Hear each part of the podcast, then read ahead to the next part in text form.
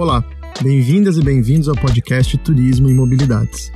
Desde 2020, temos usado esse espaço para produzir conteúdo no âmbito do ensino e aprendizagem de lazer e turismo, especialmente em função dos cursos de graduação e pós-graduação da Escola de Artes, Ciências e Humanidades. Nessa quinta temporada, teremos episódios produzidos por estudantes da disciplina Turismo e Transportes, do curso de Lazer e Turismo da EASH USP. Cada episódio traz estudos de caso que são ferramentas e espaços adicionais de aprendizagem associados ao ensino de transportes para o turismo. Esperamos que você desfrute desse conteúdo, se puder, difunda o podcast e aproveite essa viagem.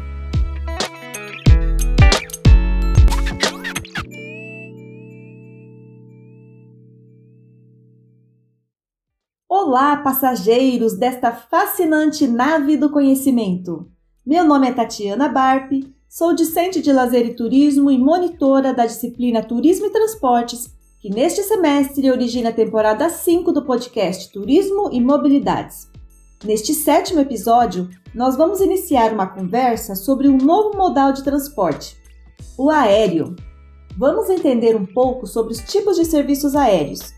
E então, para nos ajudar, o primeiro grupo de alunos vai falar sobre os serviços protocolares, ligados à segurança do voo, e para isso vão contar alguns casos reais de comportamentos inusitados de passageiros e as consequências para a tripulação, demais passageiros e para a empresa aérea, claro.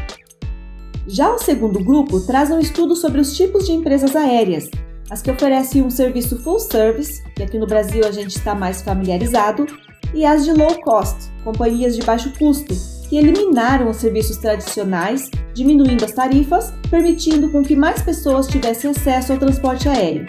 E para exemplificar, o grupo fez um estudo de caso sobre a empresa irlandesa Ryanair, que é a maior companhia da Europa no setor de baixo custo e baixa tarifa.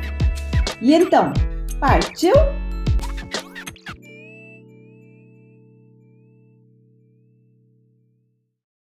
E aí galera, tudo bem? Me chamo Carlos Paiva, sou discente aqui no curso de Lazer e Turismo NEASH USP, e nesse episódio a gente vai estar conversando um pouquinho sobre como o comportamento de um passageiro pode afetar diretamente um voo. Ficou curioso, né? Então embarca com a gente nessa viagem que vai ser esse episódio e fique ligado. Mas antes de dar início à nossa conversa, queria fazer agradecimentos especiais para os colegas que fizeram esse podcast possível, mas não puderam comparecer nessa gravação. Agradecimento especial a Daisy Ferrari, Caroline Tomizuka e Carolina Abe.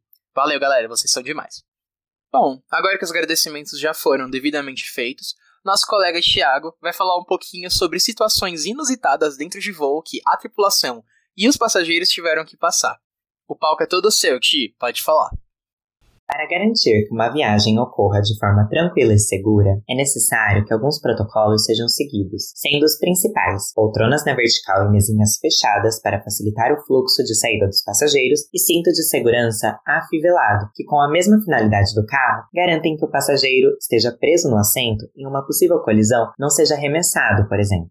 Por conta da pandemia do Covid-19, várias outras medidas vêm sendo tomadas para diminuir a propagação do vírus, desde o próprio passageiro escanear o seu cartão de embarque ao uso obrigatório de máscaras e a mudança na limpeza e ventilação das naves, em prol da segurança sanitária de todos. Acerca do serviço da alimentação, na Latam foi simplificado para minimizar a manipulação de objetos, além de ter sido temporariamente suspenso nas cabines tipo economy, nos voos domésticos do Brasil, voos dentro do território nacional e nem nos voos que têm como ponto de partida ou destino o Peru ou a Colômbia. Nos voos, quando os passageiros apresentam comportamentos inesperados pela equipe de tripulação, medidas precisam ser tomadas, o que pode incluir o pouso não previsto da nave. Separamos três relatos para exemplificar isso. Em 2016, um passageiro estava levando uma cobra viva dentro de sua bagagem de mão. Não foi revelado como o homem conseguiu passar pela segurança, mas dois outros passageiros conseguiram controlá-la até o pouso do avião, quando o controle animal a buscou. Já em 2014, um voo de Los Angeles a Nova York precisou pousar no Kansas porque uma mulher não parou de cantar a música I Will Always Love You, da Whitney Houston, desde a decolagem até ser retirada pelos seguranças. E por fim, uma discussão entre um homem bêbado e sua esposa a caminho da lua de mel na Costa Rica foi tão séria que não só causou um desvio inesperado no percurso, mas também o marido foi detido por conduta desordeira. A esposa seguiu viagem e não há informação sobre o estado civil de cada um atualmente. Essas são situações cômicas para nós que vemos de fora, mas para os outros passageiros, a equipe presente no voo e para a companhia aérea pode gerar uma série de prejuízos, sendo eles pessoais, como ansiedade, pânico, estresse e até mesmo traumas, a prejuízos financeiros, uma vez que torna-se necessário liberar combustível para que o peso total da aeronave esteja abaixo do seu peso máximo de pouso, o que garante uma aterrissagem mais segura. Essa medida é chamada de alijamento de combustível e ocorre em áreas demarcadas nas cartas dos pilotos para que não atinja pessoas, locais movimentados e afins. Além de que, espera-se que o combustível evapore após sair da aeronave e antes de alcançar a superfície. É, galera, lidar com o público não é nada fácil. Ainda mais dentro de um avião, né? Que não, você não pode simplesmente pegar um paraquedas para não confrontar o passageiro. Você tem que estar preparado para a situação. E para ilustrar muito bem o que a gente estava falando aqui, vou citar um, um caso que aconteceu num voo da Latam, num Boeing 767, que foi no mínimo, é, digamos assim, prejudicial para os bolsos da Latam. O Boeing 767, que partiu no dia 8 de março deste ano de 2022, saiu de São Paulo e tinha como destino Barcelona, na Espanha. Teve que ser desviado nas horas iniciais de voo por causa do comportamento agressivo de um passageiro. Ficamos sabendo dessa situação a partir do LinkedIn do CEO da Latam, Jerome Cadier, que veio a público comentar um pouquinho sobre os estresses que na aviação os profissionais e as empresas passam. Bom, ele disse que, no post que não foi possível acalmar o passageiro e como ele colocava em risco o voo e a segurança de todos no geral, eles tiveram que fazer um pouso em Fortaleza para desembarcar esse passageiro. Só que ele explica que nesses voos longos de São Paulo e Barcelona, por exemplo, o avião decola carregado de combustível. E como eles tiveram que fazer esse pouso não planejado, o avião ainda estava muito pesado, porque havia feito apenas 3 horas de viagem. Para um pouso em Fortaleza, ele estava extremamente, extremamente pesado e eles tiveram que fazer o alijamento do combustível. Jogaram 3 toneladas de combustível no ar e mesmo assim o, o Boeing 767 ainda não estava no peso seguro de pouso. Ele precisaria estar com 145 toneladas de combustível para poder é, pousar seguramente, mas nesse caso ele ainda tinha 157 toneladas, mesmo após o alijamento de 3 toneladas de combustível. Bem, no final de tudo, o piloto conseguiu fazer o pouso com segurança, dando início a outras problemáticas. O avião precisava passar por outra manutenção a fim de ver se estava tudo certinho para que o voo pudesse seguir. E na medida que isso ia acontecendo, a Latam pensou a priori que ia precisar alocar esses passageiros ou em outros voos ou em hotéis a fim de aguardar a liberação do avião, mas acabou que esse trâmite demorou menos do que o esperado e todos conseguiram seguir viagem para Barcelona sem o dito cujo passageiro que causou todo esse rebuliço. Bom, um fato curioso é que no final realmente tudo deu certo. Eles embarcaram com a mesma tripulação e eles conseguiram chegar em Barcelona com 3 minutos de antecedência antes que a sua jornada de trabalho precisasse de fato ser encerrada. Ufa, a gente vê que não é nada fácil fazer parte desse mundo da aviação, né? Mas de certa forma eu achei excitante. E vocês? O que vocês acharam? Bom, galera, a gente vai ficando por aqui. Um abraço apertado para vocês e tchau, tchau! Eu sou a Natália e, junto com a Rafaela, vamos apresentar o episódio de hoje sobre um dos serviços oferecidos pelas companhias aéreas, o Low Cost Low Fare, e falar mais sobre uma dessas empresas, a Ryanair. A história da aviação ela ainda é jovem se for comparada a outros modais de transporte. No início, lá pelos anos 40, haviam poucas companhias aéreas e por isso um serviço único ou serviços mais uniformes oferecidos pelas companhias. Principalmente no período entre os anos 50 e 70, pós Segunda Guerra Mundial, houve um boom de desenvolvimento da aviação comercial e ela foi ficando mais parecida com o que nós conhecemos hoje. Atualmente existem alguns tipos de serviço. Um deles é o fretamento, que é basicamente quando uma empresa ou principalmente uma operadora de turismo reserva um avião inteiro, né, todos os assentos de um voo para os seus passageiros. Por exemplo, a CVC costuma fazer muito isso. E esse serviço ele tem suas próprias características, mas hoje já não é mais tão comum. Também existe a FSA, que é a Full Service Airlines, que são as companhias que oferecem como se fosse um pacote completo de serviços. Então, além da, da sua passagem, né, você tem direito a despachar um certo número de bagagens, ter refeições a bordo, dependendo da distância do voo, cobertores, revistas, entre outros, e por conta disso esse serviço tende a ser mais caro. Acaba sendo nosso sonho de consumo, né? Agora, falando especificamente do foco desse episódio, temos também as companhias LCC, Low Cost Carrier, ou LCLF, Low Cost Low Fare, que é baixo custo, baixo tarifa. As companhias desse tipo cresceram muito por conta das mudanças socioeconômicas e tecnológicas que ocorreram tanto na aviação comercial como no mundo em geral. A Rafaela vai falar agora um pouco sobre esse serviço.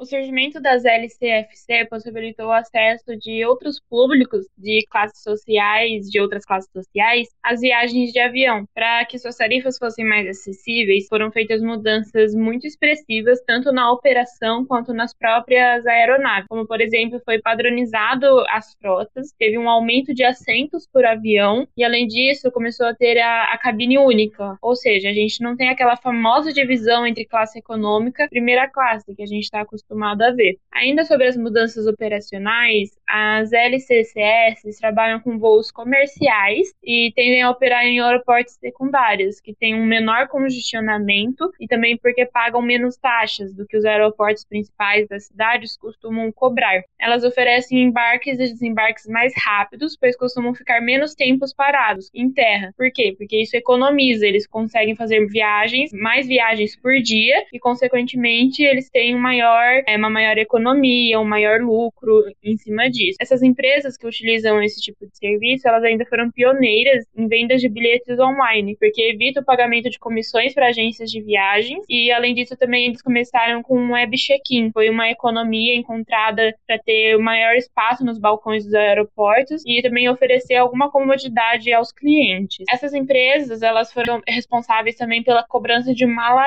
extra, que evita que os clientes transportem mais que que o necessário. Assim, poupa peso no voo e, consequentemente, tem maior economia de combustível. Algumas empresas também passam a segmentar os passageiros já no momento de compra da passagem. E no episódio de hoje, a gente vai exemplificar com a empresa Ryanair. A Ryanair é uma companhia da Europa, é a maior low cost do continente e uma das maiores do mundo. A empresa ela foi criada em 1984 na Irlanda e ela já iniciou sua operação com preços muito competitivos na área, sendo até 50% mais baixos do que companhias que na época e até hoje em dia são uma das maiores companhias europeias, como a British Airways. Então, já desde o começo eles já chegaram com preços bem competitivos e empresas já bem estabelecidas na área. Ela, essa empresa, a Ryanair, ela tem diferentes tipos de tarifa para o mesmo voo, que vão desde um valor muito econômico, que não apresenta nenhum benefício ou serviço extra, além de você poder embarcar com uma pequena mala de mão, até tarifas que vão evoluindo, ou seja, que vão ficando um pouco mais caras conforme a gente acrescenta serviços, como por exemplo a reserva de um assento específico no avião, ou o embarque prioritário, a uma maior quantidade de malas, além de você poder despachar essas malas, entre outros serviços. No próprio site da companhia, caso vocês tenham interesse em conhecer, a empresa disponibiliza quais alimentos e bebidas são comercializados nos voos e vocês podem até fazer uma pré-reserva pelo site. Além disso, eles mostram um